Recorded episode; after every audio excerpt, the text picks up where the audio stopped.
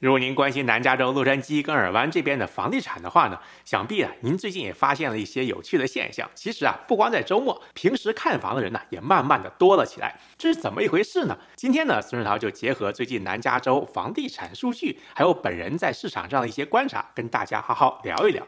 那最近这一两个星期呢，尤其是连续下了将近一个月的雨停了之后呢，南加州房地产市场上看房的人呢，逐渐的多了起来。我看原因主要有这么几点。首先呢，最近这两个多月啊，这个美国房贷利率呢一直在下跌。那三十年固定房贷利率呢，从去年十月底的百分之七左右，跌到最近的百分之六上下。那对于刚需购房者来说呢，去年下半年负担不了的房子呢，因为房贷利率的下跌，负担变轻了。那第二个原因呢，还是因为去年四季度呢，美国房产交易量啊下跌了。那根据美国房产经纪人协会 NAR 的数据呢，上个月二零二二年十二月份呢，就是美国房产销售额呀创下了二零一零年十一月份以来的最低。那这是美国房产销售呢连续第十一个月的下滑，而且呢，这是自一九九九年以来持续时间最长的一次。但是呢，从美国房地产市场上的供需关系来看呢，需求仍在。那根据我自己的观察吧，在南加州洛杉矶跟尔湾这边的房产市场上呢，很多买房的人呢，现在其实是在观望，或者说呢，是在等待房价下跌而已。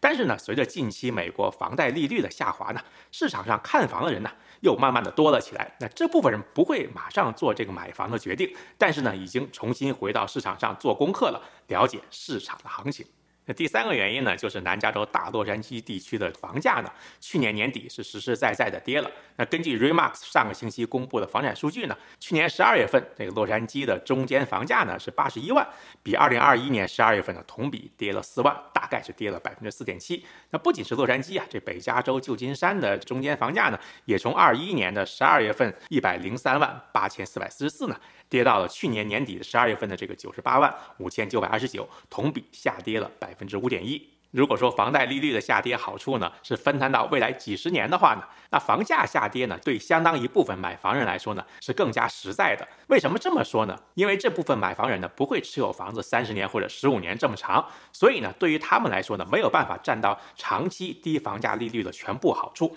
那对于持有年限不长的这部分买房人来说呢，房价下跌啊。对他们其实是更有利的。那第四个原因呢，就是随着国内对国际旅行政策的优化呢，久违的国内购房者又重新回到了南加州洛杉矶跟尔湾的房地产市场上。其实啊，在疫情之前，春节、五一、这个寒暑假还有国庆期间呢，都是海外购房者赴美的传统旺季。可以说啊，今年春节期间这个情况呢，大家应该非常熟悉。那如果你想进一步了解南加州房地产市场的话呢，上个星期我做了一期关于洛杉矶县、城县、河滨县、圣伯纳迪诺县在过去近半个世纪里的房价历史走势，还有在历次经济危机中的表现。大家如果感兴趣的话呢，可以参考一下。那如果您对我的节目感兴趣，请您订阅并分享我的频道。我是孙思桃，下期再见。